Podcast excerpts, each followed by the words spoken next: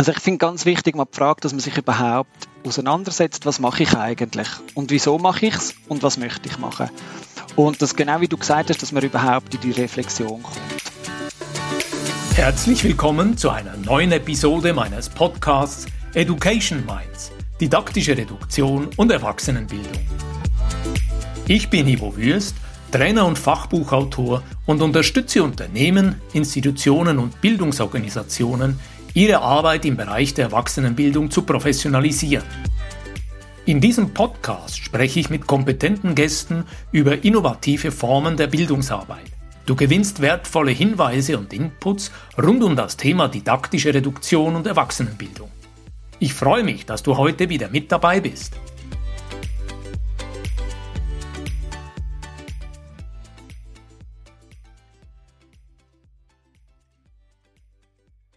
Willkommen zur neuen Folge vom Podcast Education Minds, didaktische Reduktion und Erwachsenenbildung. Die heutige Folge ist speziell, weil wir haben auf Besuch Simon Schmidt und wir werden heute miteinander hier ausnahmsweise auf Dialekt miteinander austauschen. Simon, willkommen zum Podcast. Du bist vom Hintergrund Geschäftsleiter vom S&B Schulungs- und Beratungsinstitut. Erzähl uns etwas aus deinem Leben was machst du beruflich? Wo kommst du her? Hoi Ivo, herzlichen Dank für die Einladung. Ähm, ich bin Innovator, äh, so nenne ich mich Geschäftsleiter. Das gefällt mir nicht so. Das kann ich auch nicht so gut. Ich darf da Leute begleiten. Mein Hintergrund ist so, ich habe ursprünglich mal eine Lehre gemacht. Eine Lehre als Audio-Videoelektroniker, also wie man Fernseher repariert. Und fasziniert hat mich dort das kleinste Teil herauszufinden, wo kaputt ist, dass es ein grosses Gerät lahmlegt. Ähm, später habe ich äh, Film studiert und habe selber Film produziert und gemacht. Und so vor etwa zehn Jahren habe ich mir so die Frage gestellt, hey, was möchte ich eigentlich machen in meinem Leben? Was ist so, so der Sinn? Das ist so ähnlich wo meine Kinder sind. Gerade zu dieser Zeit äh, bin ich Vater geworden. Und dann habe ich mich entschieden, im äh, Betrieb von meinem Vater einzusteigen. Der hat eine und Laufbahnberatung aufgebaut mit eigenem Konzept und Arbeitsmittel und erstens das weiterzutragen und Menschen in Zukunft zu begleiten auf ihrem Weg. Und so bin ich da gelandet. Was heißt für dich begleiten? Warum sollen Menschen überhaupt in der Arbeitswelt oder bei ihrer Entwicklung begleitet werden? Und was für Methoden oder Zugänge verwendet ihr, dass Menschen in die Reflexion können gehen und sich können überlegen, was will ich eigentlich? Was mache ich mit dem Geschenk, was das Leben ja kann bedeuten vor allem? Was ist dein Ansatz? Wie schaffen die mit den Leuten? Also ich finde ganz wichtig mal die Frage, dass man sich überhaupt auseinandersetzt, was mache ich eigentlich und wieso mache ich es und was möchte ich machen. Und das genau wie du gesagt hast, dass man überhaupt in die Reflexion kommt. Wir arbeiten nach einem Ansatz, äh, nach einem ganzheitlichen Ansatz. Also, dass wir zuerst einmal die Menschen dort abholen, wo sie jetzt stehen. Also nicht als erstes mal schauen, hey, wo willst du überhaupt hin, sondern wo stehst du jetzt, zum Beispiel wo wüst, im Moment. Und da dazu äh, haben wir einen äh, Fragebogen, wo wir dir äh, verschiedene Fragen aus verschiedenen Lebensfeldern stellen. Grundsätzlich geht es darum, äh, wie sieht es bei dir im Beruf aus, also Berufsinhalt. Wie sieht es bei dir am Arbeitsort aus, also die Umgebung, dort, äh, wo du dich darfst oder sollst können verwirklichen. Wie ist dein äh, eigenes Engagement? Und dann ganz wichtig ist aber auch, das Privatleben selber, wie fühle ich mich in der Beziehung, in der Familie, habe ich ein soziales Netzwerk, was mache ich, wie bin ich gesundheitlich fit und wie stehe ich zu mir selber? Ja, wie kommuniziere ich nach außen? Verstehe ich dich richtig? Das ist im Prinzip ganz eine umfassende Standortbestimmung, eine Grundlagenevaluation und die geht weit über so das klassische arbeitsmarktliche Integrationstraining raus, wo, das ist so meine Erfahrung, ich habe selber einige Jahre in der arbeitsmarktlichen Integration geschafft, wo der Schwerpunkt häufig auf Professionalisieren vom Bewerbungsschreiben, das Perfektionieren vom Lebenslauf von der Darstellung. Manchmal macht man eine Reduktion und macht einen One-Pager mit quasi eine Lebens- oder Arbeitsbiografie auf 1 A4-Blatt kondensieren. Euer Ansatz ist, dass ihr eine Art Vogelschau entwickeln und Perspektiven versuchen auszuloten im Gespräch, im Dialog mit den Leuten, die zu euch in Beratung kommen. Ja, richtig. Also, wir machen das wirklich umfassend. Das ist ein sehr äh, intensiver Prozess. Das geht in der Regel über zwei, drei Monate. Das sind äh, sechs Gespräche und dann sehr viel Eigenarbeit auch, die die Menschen machen, Reflexionsarbeit, zum herausfinden auch, wo sie den Hebel ansetzen wollen. Und das, was du jetzt gesagt hast, äh, das ist natürlich gut und wichtig, wenn es dann ums Bewerben geht. Aber wie, wie, wie kannst du dich bewerben oder wissen, wo du hin willst, oder dich verkaufen, in Anführungszeichen vielleicht sogar. Manchmal muss man ja das, äh, gerade wenn man jetzt eben von One-Page und so redet wenn du gar nicht weißt, was du willst. Und wie kannst du wissen, was du willst, wenn du noch nicht weißt, äh, was du kannst oder wer du bist. Und da sehe ich so ein bisschen, äh, da, da ist unser Ansatz und unsere Aufgabe, die Ratsuchenden, die zu uns kommen, äh, zu begleiten, auf der Reise herauszufinden, wer sie sind und was sie wollen. Und wenn sie das einmal wissen, dann, dann können sie sich auch bewerben, weil dann wissen sie auch, wohin. Vielleicht müssen sie sich aber gar nicht bewerben. Vielleicht müssen sie sich überlegen, hey, wie, wie sieht meine Stelle aus und und wo kann ich mit der einen Mehrwert bringen? Mich interessiert jetzt noch so eine prototypische Kundin oder Kund bei euch.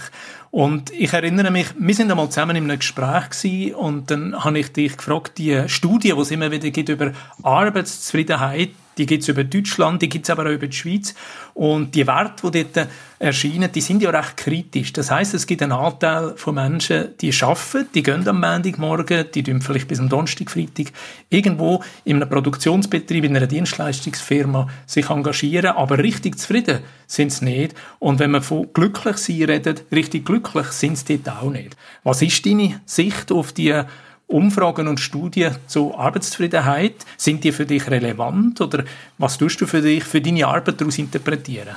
Wenn ich die, die Studie sehe, oder, wo, wo ja jährlich kommt, und, wenn man die anschaut, sind rund 50 Prozent sind, sind zufrieden.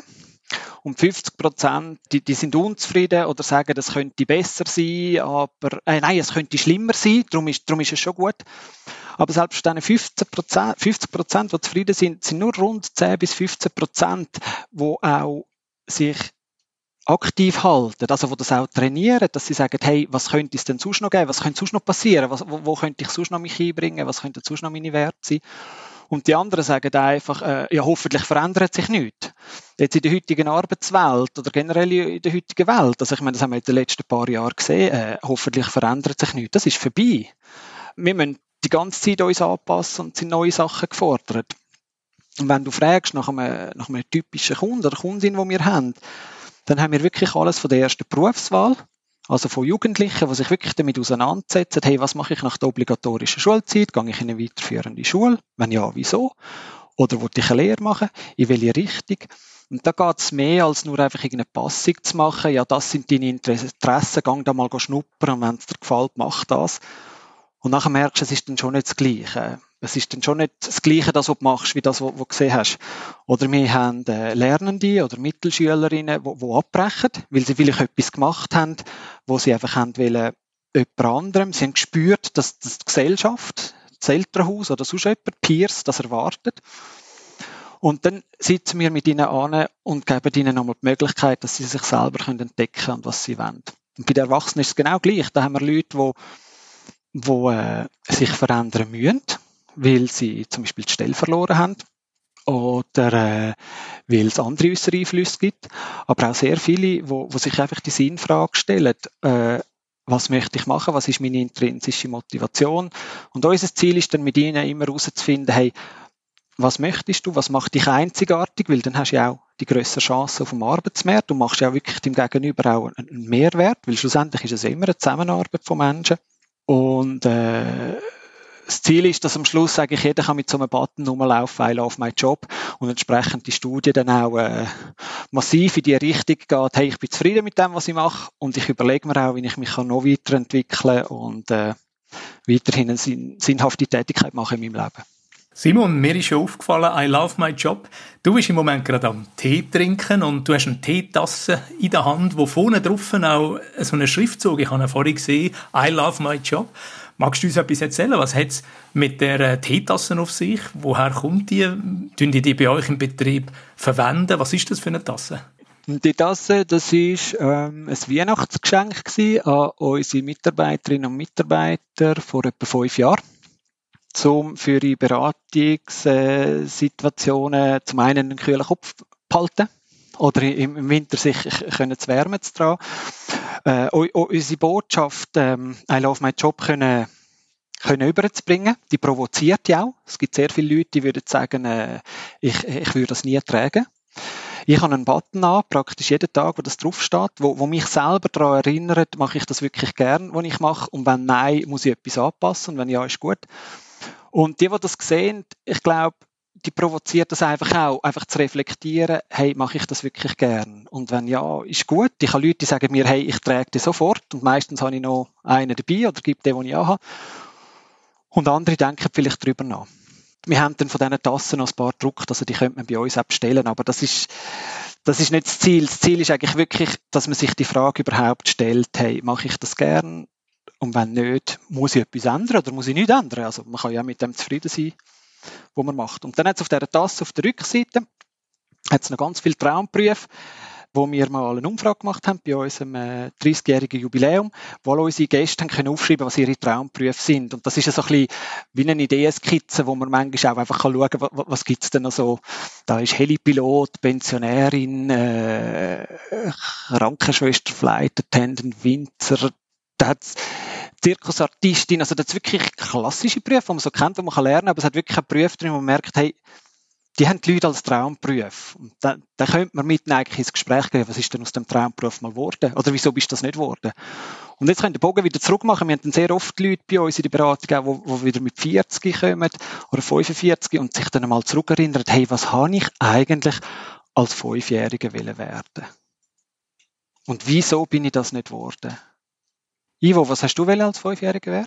Ich habe als Fünfjähriger immer die Idee gehabt, ich würde gerne auf der Bühne stehen, so ähnlich wie der Dimitri. Und ich würde gerne so schaffen, dass die Leute nachher lachen können, dass sie zufrieden sind und dass sie in einer heiteren Stimmung äh, auf einen Heimweg gehen können. Und so in den ersten Jahren, wenn die Eltern gefragt haben, was willst du für ein Geburtstagsgeschenk, so im Jugendalter, 10, 12, 14, ich habe immer gesagt, schenkt mir einen Gutschein für ein Kleintheater. Und im Kleintheater bin ich schauen, hat es dort eine Aufführung von der Compagnia de Theater von Dimitri. Das heißt so Kleinkunst, das hat mir immer gefallen. Und heute im Erwachsenenalter, ich gehe sehr gerne zum Beispiel auch Stand-up-Comedy schauen. Ich habe gerne Stand-up-Comedy auf Englisch. Und mir gefällt einfach die Art, dass jemand nur mit einem Mikrofon vorne auf die Bühne, ohne Hilfsmittel, sondern allein die Interaktion mit den Menschen, die vor Ort sind, eine, eine humorvolle, heitere, manchmal auch provokativ heitere Stimmung kann aufbauen also das finde ich mega cool. Das ist wahrscheinlich gar nicht so weit von dem entfernt, was du jetzt heute ja wirklich machst, als Erwachsenenbildner oder auch als Speaker oder so. Ja, mir ist sehr wichtig, in der Trainings- der didaktischen Reduktion zur Erwachsenenbildung mit dem Element Humor zu arbeiten, wenn das passt, wenn das stimmig ist. Und Humor ist für mich natürlich auch eine Form, zu reduzieren, auf einen Punkt zu kommen, weil im Humor tut man unter Umständen einen Sachverhalt zuspitzen, man tut etwas sehr exemplarisch darstellen. Manchmal im Humor braucht es eine bestimmte Fallhöhe und es gibt auch das Element von der provokativen Intervention, die kann man natürlich auch anwenden. Und das mache ich sehr gerne in der Erwachsenenbildung. Simon, ich würde gerne nochmal ganz kurz zum Thema Arbeitszufriedenheit zurückgehen. Da ist das vertrauteste Modell, zumindest bei uns in der Schweiz, das äh, Zürcher Modell der Arbeitszufriedenheit. Und als ich mich auf das Gespräch von heute vorbereitet habe, habe ich gesehen, die Begrifflichkeiten sind dort recht interessant. Die reden in dem Modell, es gibt in der Schweiz Zahlen sind von 2020 vom Transfer Market Research herausgegeben. Es gibt progressiv Zufriedene, 16 Prozent. Das sind Menschen, die zufrieden sind mit der Arbeitssituation und überzeugt, dass sie es noch ganz weit bringen können. Das heißt, die haben Ansprüche. Dann redet sie drinnen auch von stabilisiert Zufriedene. Das sind die, die du schon erwähnt hast, ungefähr 36 Prozent. Die sagen, es soll doch bitte alles so bleiben, wie es schon immer war. Und dann redet es aber in dem Modell auch noch von resignativ Zufriedene.